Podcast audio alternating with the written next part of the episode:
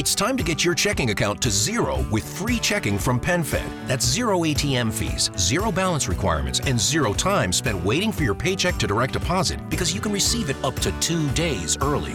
Open your account with just $25 and see how big zero can be. Apply online today at penfed.org slash free checking. Early direct deposit eligibility may vary between pay periods and timing of payer's funding. To receive any advertised product, you must become a member of PenFed, insured by NCUA.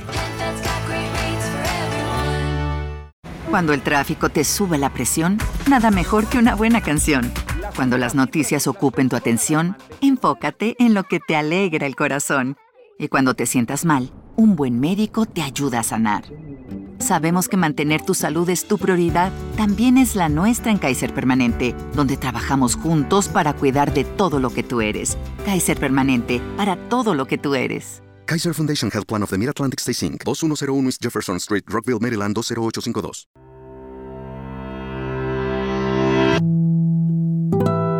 El siguiente es un podcast exclusivo de Revolución Network.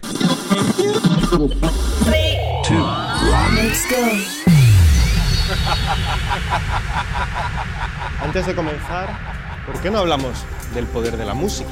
El poder de la música. La música puede expresar lo que uno siente. Un lenguaje emocional, intuitivo e innato. Para mí la música es felicidad. Para mí la música es amor. Hoy una conversación muy personal con el artista colombiano Andrés Cepeda, presentando su nuevo álbum Me estás haciendo falta.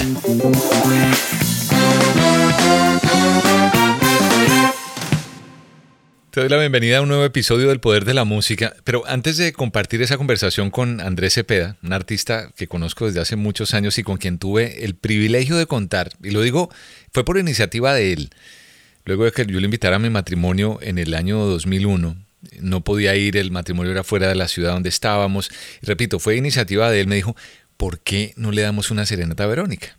Y así fue. Llega a la casa con otro gran amigo de la vida, muy talentoso músico, guitarrista, productor, Freddy Camelo, con quien Andrés ha trabajado durante años y con quien compartió además los 8 o 9 años en la banda de rock que tuvieron llamada Poligamia. Entonces, como tenía esta entrevista con él, Vero, mi esposa, quiso saludarlo y esto pasó. Tengo ganas. Tiene un USB acá, ah, listo. Aquí está. Vamos. Hola, gato. Andresillo.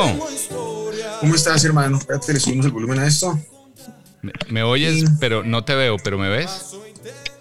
Te veo. Aquí, lo importante es que veas porque quiero que, o sea, quiero que seas testigo Señor. de lo que hace 21 años tú sembraste con tu música, tu talento, tu cariño, tu admiración. 21 años después sigue esto más vivo que nunca. Ay, qué felicidad. ¿Cómo estás? ¿Cómo andas, Andrés? Qué bueno verte. Mucha Aquí, falta bien, por acá, igualmente. óyeme. ¿Cuándo vienes? Qué alegría verlos otra vez juntos. Qué maravilla. Gracias. ¿Cómo vamos? Bien, bien. ¿Cuándo vienes por acá que te, nos haces como falta? Él viene mucho, Sí, pero yo sé. tiene otros A mí también vamos con frecuencia, pero hace rato no voy y voy a ir ahora, pero ahorita en agosto. Voy a estar un par de días por allá, porque tengo break de gira como de cuatro días, así que vamos a estar por ahí un ratico. Qué buena cosa. Qué rico saludarte. Lo mismo, qué alegría ver que siguen juntos y Sí, que, sí, sí. y que, y que- Y felices. Se esas puede, se dedicaciones- puede. Y felices, Sí, y se claro, puede. pero claro que se puede, pero por supuesto que se puede. Bueno, muchas gracias y todo. Mm, Te amo, gracias. Vamos a trabajar. Hasta luego, Ay, gracias. qué alegría. Hasta luego. Gracias, gracias Gatico por eso. No, es que yo quería aprovechar porque cuando uno habla contigo de música, de tu música, de tu carrera, de tus cosas, pues es importante uno también contar que a través de la música, esta historia como la mía se repite por cientos de miles de personas seguro en, en toda Latinoamérica, en el mundo, con tu música. El por qué Verónica, mi esposa, estaba aquí sentada, porque eh, Andrés Cepeda fue quien me acompañó a darle la serenata de la noche antes de eh, pedirle la mano, pues oficialmente a Vero, después de, digo, de haberle pedido la mano después, antes de casarnos. O sea que fue la serenata más importante de la vida. No, pues qué maravilla, qué rico que sigan juntos y sí, sí se puede, sí señores. Bueno, Andrés, a lo que vinimos. Qué bueno, primero que todo, verte, oír que la música no tiene ni fecha, no tiene ni, ni género, no tiene eh, límites y que cuando uno recuerda lo que de pequeño yo en casa, em, yo creo que muchas cosas de esas nos, nos llevan y nos conectan a, las raíces de muchas cosas. Hablo de esta nueva producción tuya que es obviamente un homenaje a mi tocayo, eh, que es tu viejo, que es eh, Humberto Cepeda. Arranquemos por, por ese pedazo de, este álbum. Hombre, sí, este, este álbum nació como un homenaje a la relación que mi viejo tenía con la música. A, la música que me heredó y a las canciones que lo acompañaron en los momentos más importantes de su vida y a las canciones que a él le gustaba cantar. Eh, mi viejo era un melómano de tiempo completo, la música clásica, el jazz, la música popular, los boleros, el tango, el son, ¿no? Eh, hasta el vallenato. Era un tipo que se disfrutaba muchísimo la vida y se disfrutaba mucho, en, buena parte, a través de la música. Y entonces, eh, un, querido amigo, director de una radio en Colombia, eh, Alejandro Villalobos, me invitó el año pasado, cuando, íbamos estábamos cerca a celebrar el Día del Padre, a enviarle una notica de voz o un video mencionando alguna canción o cantando algo de una canción que tuviera que ver con el Día del Padre. Entonces yo me puse a pensar y, pensé, bueno, cantemos una de esas canciones que le gustaba a mi papá. Llamé a mis hermanos y elaboramos con, con mis hermanos una lista de las canciones que más le gustaba cantar a mi papá. Y de esas canciones escogí una que la envié al programa de radio de Alejandro. Y la canción que escogí era un tango que se llama Por una cabeza. Y bueno, mandé la canción, hice una grabación eh, muy sencilla con, con, algunos de mis colegas eh, de, de, la banda y se la mandé a Alejo y hicieron el especial en radio, salió muy bonito. Y yo me quedé con la, con la lista de canciones que hice con mis hermanos y me di cuenta que eran canciones muy representativas de mi viejo, muy importantes de la música latinoamericana, que a mí me encantaban y que, y que eran bellísimas y que, y que pues, ahí estaba el repertorio para un álbum y que me iba a permitir hacerle un homenaje a, mi viejo, a esas canciones, a esos compositores, como te decía, a la relación que él, que él tenía con la música y que fue una cosa que me, que me heredó y que entre otras cosas me llevó a, a asumir el oficio que tengo hoy en día. Y empecé todo el proceso de grabación, me fui a una casita de campo que tengo por aquí cerca de Cundinamarca, hice hice mi disco allá con toda la motividad y con toda la, soledad del caso, porque me fui solamente con el guitarrista y después me quedé cantando las canciones solo, eh, de una manera muy íntima y muy, y muy enfocada. Y, hice un disco pues como con todo el corazón.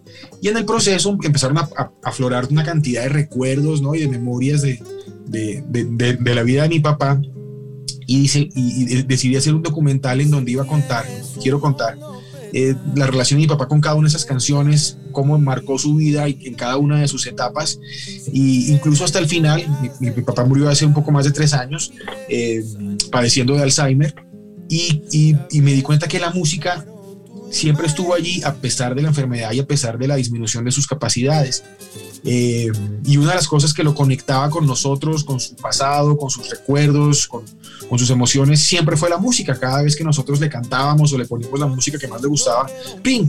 Él como que, como que se encendía nuevamente su cerebro y su personalidad aparecía y aparecían los recuerdos y se sabía perfecto todas las letras. Una cosa muy impresionante y empecé a investigar un poquito sobre el tema y me di cuenta que sí, que la música hace algo muy interesante en el cerebro y que, y que, y que se manifiesta de una manera muy particular y muy, y muy palpable en los pacientes de Alzheimer. Empecé a compartir esto eh, con mis hermanos cuando mi papá estaba enfermo y empezamos a descubrir que una de las maneras más bonitas de conectarnos con él era poniéndole su música favorita o cantándole su música favorita. Y pudimos disfrutar de momentos muy especiales con él hasta el final gracias a la música. Entonces, eh, el disco ya lo lancé, ya está en todas las plataformas digitales, ahí están las canciones cantadas por mí. Y estoy en este momento produciendo un, un, un, documental que va a salir en el mes de septiembre, el 25 de septiembre es el Día Mundial del Alzheimer, en donde voy a hablar un poquito de, de esa magia que produce la música en los pacientes, de esta enfermedad y, compartir con otras familias que pasan por lo mismo, pues esta, esta oportunidad linda de conectarnos con esos seres queridos que poquito a poquito se nos van apagando. Y mira que, mira qué interesante que, que lo mencionas y que cuentas toda esta historia porque justamente el nombre de este podcast que nació ya hace un par de años nace de esas historias alrededor de, se llama El Poder de la Música, y el poder de la música, entre otras cosas, es eso. Hay una, uno de los capítulos donde, bueno, yo hablaba un poco de, lo que a través de, se ha conocido a lo largo de los años como la música realmente hace eso que tú acabas de escribir perfectamente en el cerebro de una persona y se usa hoy día como una herramienta muy poderosa para eh, seguir eh, luchando contra, esta, contra estas condiciones eh, en el cerebro y, en fin, del, ser humano. Eso me parece además maravilloso. Qué chévere que lo compartas porque le da todo el sentido a este, a este podcast y a este episodio hablar de eso, del poder de la música. Siempre lo dejo para el final, pero entonces te lo pregunto ahora mismo. Ya no lo describiste. Para ti, ¿cuál es el poder que tiene la música? Pues además, además de ese que, que, comentamos, ¿no? Eh, de los efectos que tiene en el cerebro humano, pues la música tiene un poder impresionante que es eh, unir a las personas, ¿no? Eh, conectarlas por, por medio de, de, la emoción que produce la música. Por, ahorita hablaba con, uno, con un colega tuyo la música despierta como ese código tácito que todos los seres humanos tenemos. Es como cuando nos cuentan un chiste y todos nos podemos reír de ese mismo chiste, ¿no? Porque todos reconocemos en ese humorista o en ese chiste algo que es nuestro, que es propio y que a veces es un poco íntimo. La música hace algo, hace algo muy similar y es que eh, enciende ese código que todos compartimos porque hemos vivido situaciones o emociones similares y, esas palabras y esas melodías nos conectan y hacen que todos aplaudamos y nos, emocionemos emocionemos al unísono y cantemos juntos. Ese poder de, de unión de la música y ese poder de, eh, de ecualización de la música que une a las personas es una cosa impresionante, ¿no? Y, pasa de generación en generación, ¿no? Esa música que era emocionante para el abuelo se la transmite al papá y se, la, se la transmite al nieto y de repente nos, nos, encontramos todos abrazados llorando porque hay una canción que nos trae los recuerdos familiares, por ejemplo, ¿no? Y eso es bellísimo, esas canciones que se cantan o que se escuchan en las reuniones familiares, en los cumpleaños, ese, ese, bendito cassette que en, el carro de los paseos que daba vueltas y vueltas eso se le va grabando a uno y se convierte, como te digo, en un código común eh, que nos hace vibrar a todos al, mismo tiempo. Y oyendo eso, mm, pienso, y toda la historia que describes de, de, la música y cómo te enamoraste de la música y cómo presentas en esta producción la música de tu viejo y que le gustaba a tu viejo, llévame a ese momento donde tú, porque yo creo que a todos nos pasa, yo por ejemplo, en mi casa, mi papá, en paz descanse, también llamado Humberto, mi papá le encantaba la, ranchera, el bolero, todo eso. Y en esa época yo no estaba muy metido en eso, pues yo tenía 8, 9 años, yo arranqué oyendo a Rubén Blades, oía otro tipo, y, rock y pop, y entonces me metí más.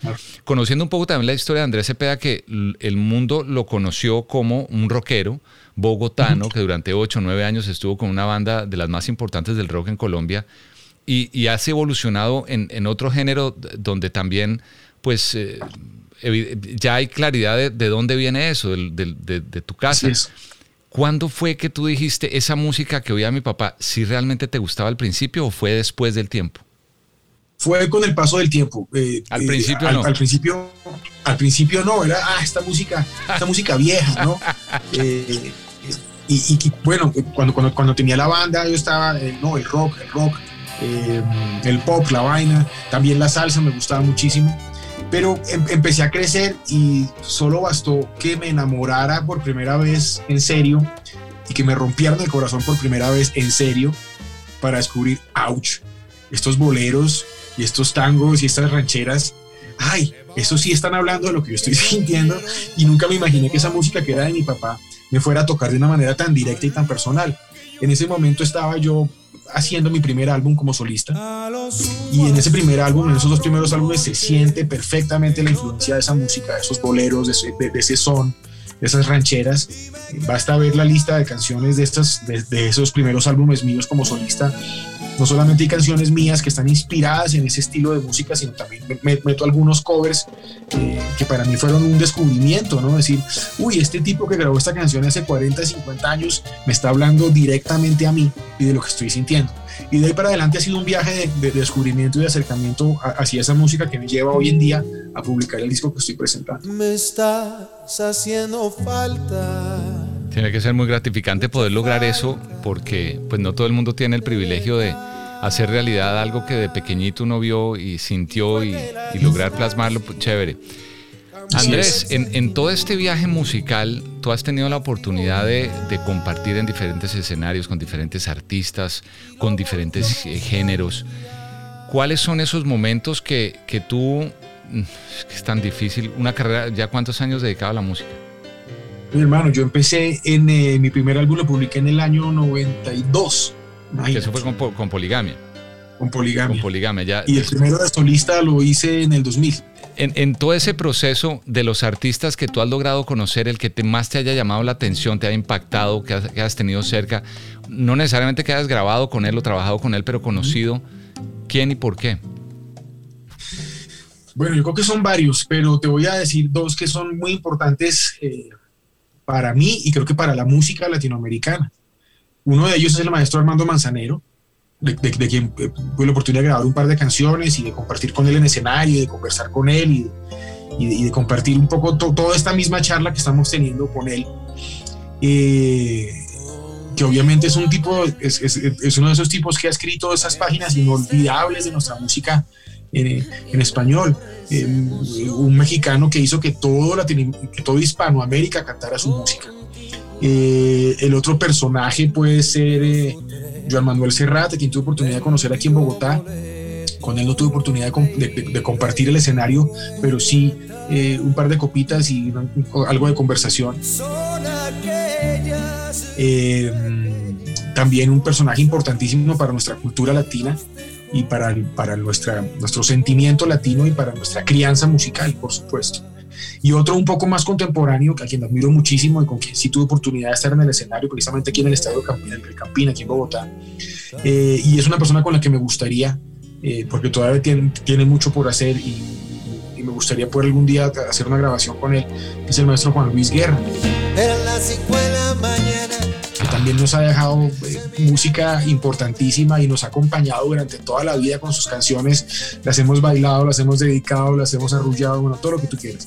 Entonces, esos tres personajes para mí han sido muy importantes en mi formación musical, en mi gusto por su música y yo creo que para todos los latinoamericanos, los hispanoamericanos, su música nos va a acompañar durante muchas generaciones, nos va a seguir acompañando. Si, si piensas en Juan Luis Guerra, seguro debes tener claro si se te da esa oportunidad, ¿cuál canción te gustaría de Juan Luis, por ejemplo, hacer? Pues sinceramente mi sueño así como así como pidiéndole al niño Dios, ¿no? Sería escribir, sería escribir con él, ¿no? no no, no hacer una de las que ya hizo, que son maravillosas y de las que les tengo un respeto profundo. No, así el sueño así de la lista del niño Dios es que escribir con él. Bueno, pero eso, eso está, eso está vuelta de un, de, en cualquier momento. Eso es, en cualquier momento. Porque me imagino, claro, sí, e, eso ya, ya debe estar en camino esa conversación, ¿o no? Ojalá. ¿No está en camino esa conversación? No, no, no. Yo he sido, yo soy muy tímido con mis, con mis, con mis ídolos. Y les tengo un respeto profundo y una gran timidez. Entonces, pero, pero algún día me lanzaré y entre todas estas, entre todas estas indirectas que, me estás ayudando a dar, de pronto, sucede. No, hay que hablar. Yo, tengo ahí unos contactos importantes y, yo trabajé tres años con Juan Luis. Y eso fue una parte también muy bonita de la vida, por eso me identifico tanto y por eso yo creo que también en tu música yo me, me refugio mucho y lo sigo haciendo desde, desde Sé Morir en el 99 y obviamente desde Poligamia por, por el tema del rock y, el pop. Pero bueno, eso es en cuanto, en cuanto a la música, pero en cuanto a, esos ídolos. Pero ¿cuál fue el primer disco que tú compraste? o el primer disco que tú tuviste o que te regalaron en, casa? ¿Cuántos años tenías? ¿Te acuerdas? los primeros discos que yo tuve eran discos, bueno, era la colección de discos de mi viejo, todavía la conservo. Em, pero no les paraba muchas bolas a los de música popular porque era muy joven y no entendía, digamos, el valor de toda esta música hasta después que se convirtieron en un tesoro muy grande para mí. Pero los primeros discos que cayeron en mis manos que yo escuché em, eran, eran de mis hermanos y de mis hermanas y eran los Beatles por el lado de mis hermanas y eran los Rolling Stones por el lado de mis hermanos y ya un poquito más grandecito cuando trabajaba en la oficina de mi papá haciendo mandados y asistiendo allá y me ganaba unos pesitos eh, en, vacaciones. Lo primero que empecé a comprar en ese momento, que era principios de los años, mitad de los años 80, pues era lo que estaba en furor, que era el rock en español.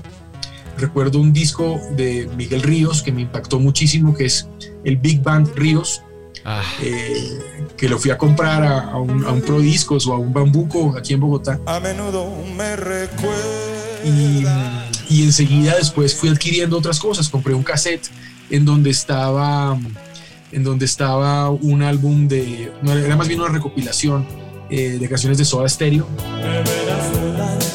Eh, y alguien me obsequió en el colegio un cassette que fue muy importante para mí, que era un disco de, de, lo, de una, también una recopilación de los primeros tres álbumes de Andrés Calamaro, donde había canciones también de Los Abuelos de la Nada, y a mí eso me impactó muchísimo.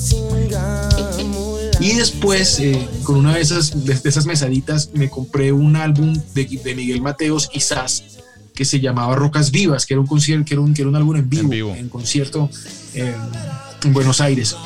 Estos fueron mis primeros discos propios.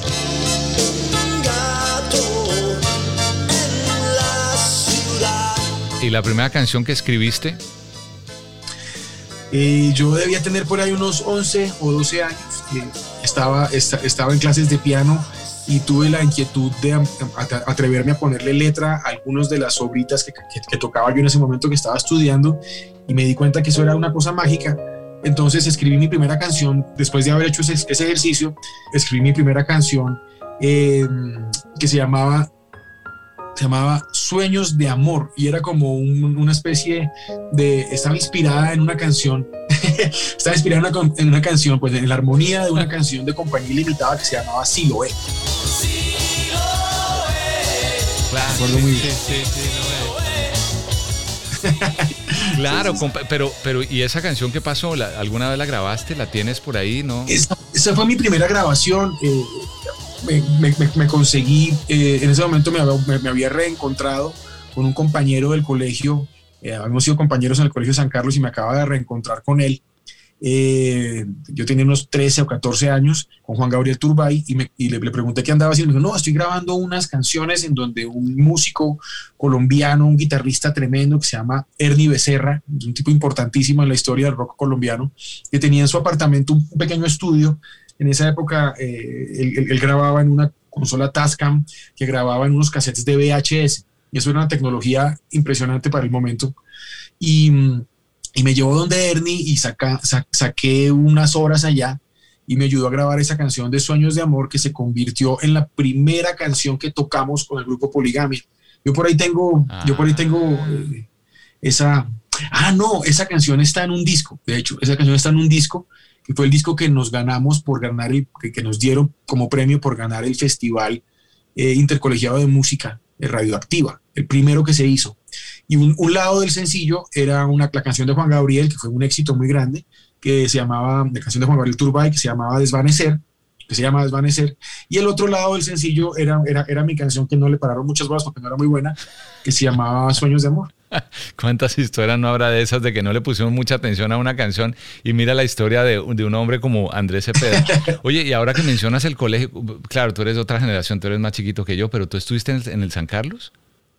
Estuve en el San Carlos toda la primaria y hasta primero bachillerato. Ah, eso fue. Y en primero bachillerato me descalabré completamente y entonces salí del colegio y el padre Julio Sánchez me recibió en el Emilio Valenzuela y ahí, ahí, ahí, ahí hice el bachillerato.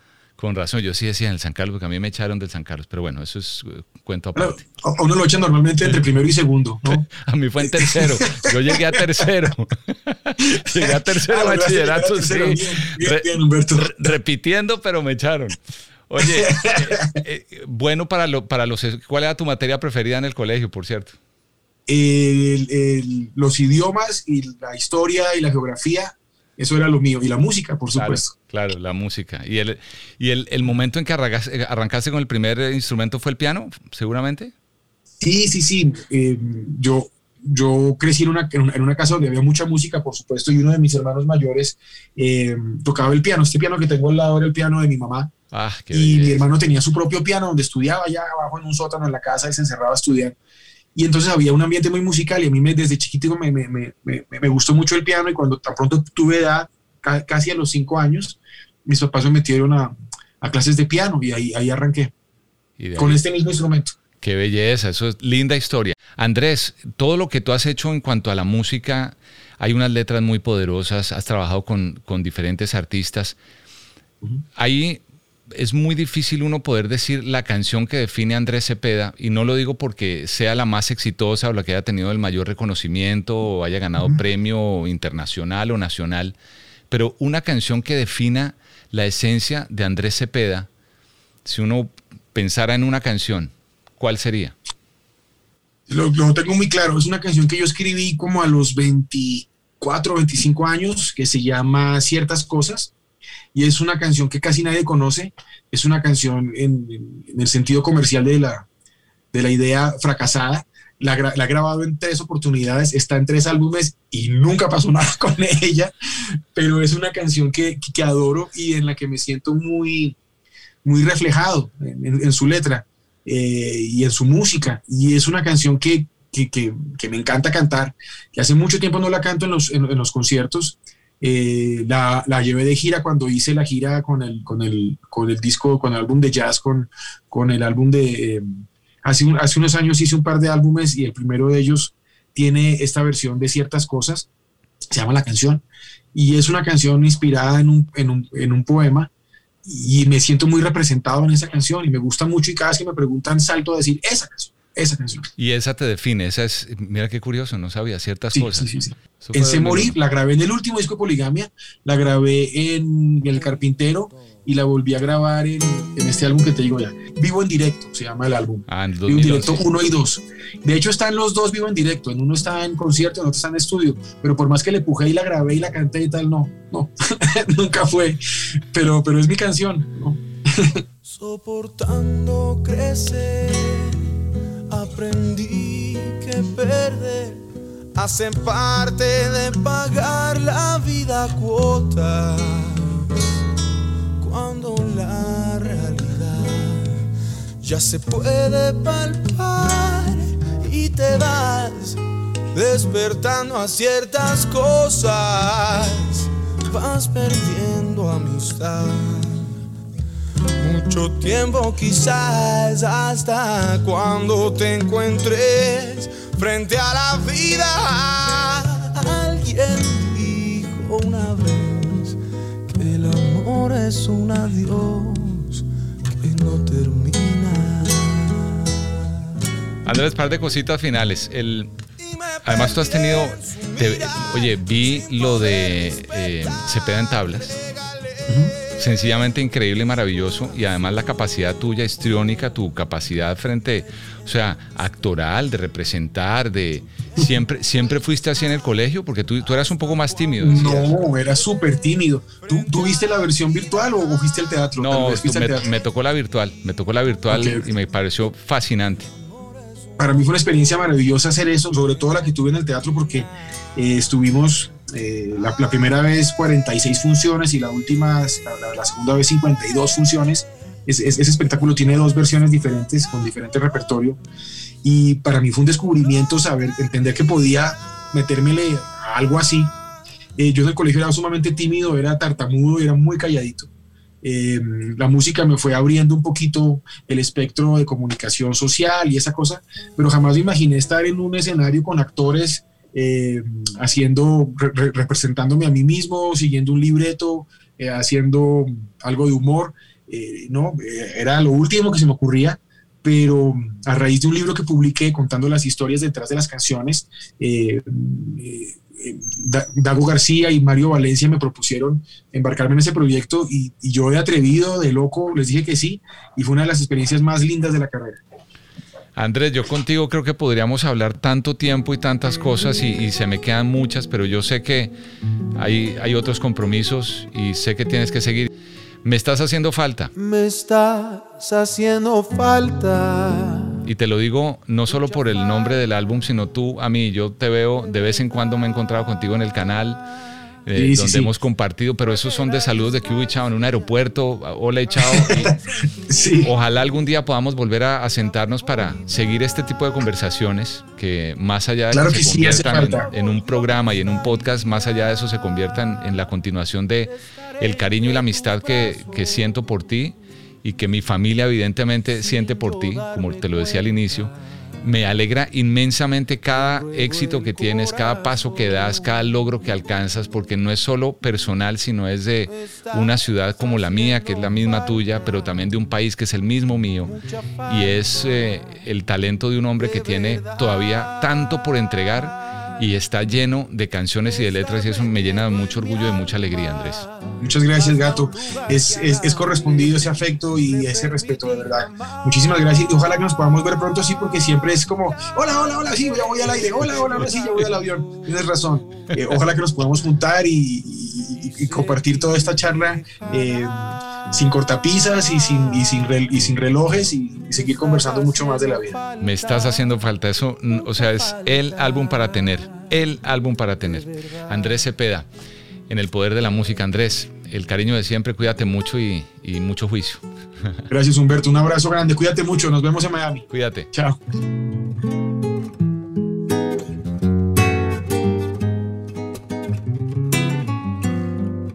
Muchas gracias por conectarte. Yo soy el gato Humberto Rodríguez. Nos encontramos la próxima aquí en El Poder de la Música. Ya sabes, en las redes, arroba Humberto el Gato. Me estás haciendo falta, mucha falta, de verdad. Te estás metiendo en mi alma hasta un lugar que a nadie le permití jamás. Tanto y sentirte lejana, me estás haciendo falta, mucha falta, de verdad.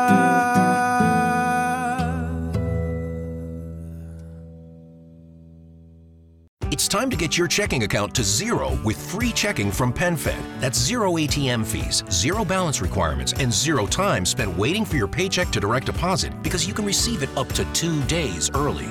Open your account with just $25 and see how big zero can be. Apply online today at penfed.org slash free checking. Early direct deposit eligibility may vary between pay periods and timing of payer's funding. To receive any advertised product, you must become a member of PenFed, insured by NCUA. Cuando el tráfico te sube la presión, nada mejor que una buena canción. Cuando las noticias ocupen tu atención, enfócate en lo que te alegra el corazón. Y cuando te sientas mal, un buen médico te ayuda a sanar. Sabemos que mantener tu salud es tu prioridad, también es la nuestra en Kaiser Permanente, donde trabajamos juntos para cuidar de todo lo que tú eres. Kaiser Permanente, para todo lo que tú eres. Kaiser Foundation Health Plan of the Mid-Atlantic Stay Inc. 2101 East Jefferson Street, Rockville, Maryland 20852.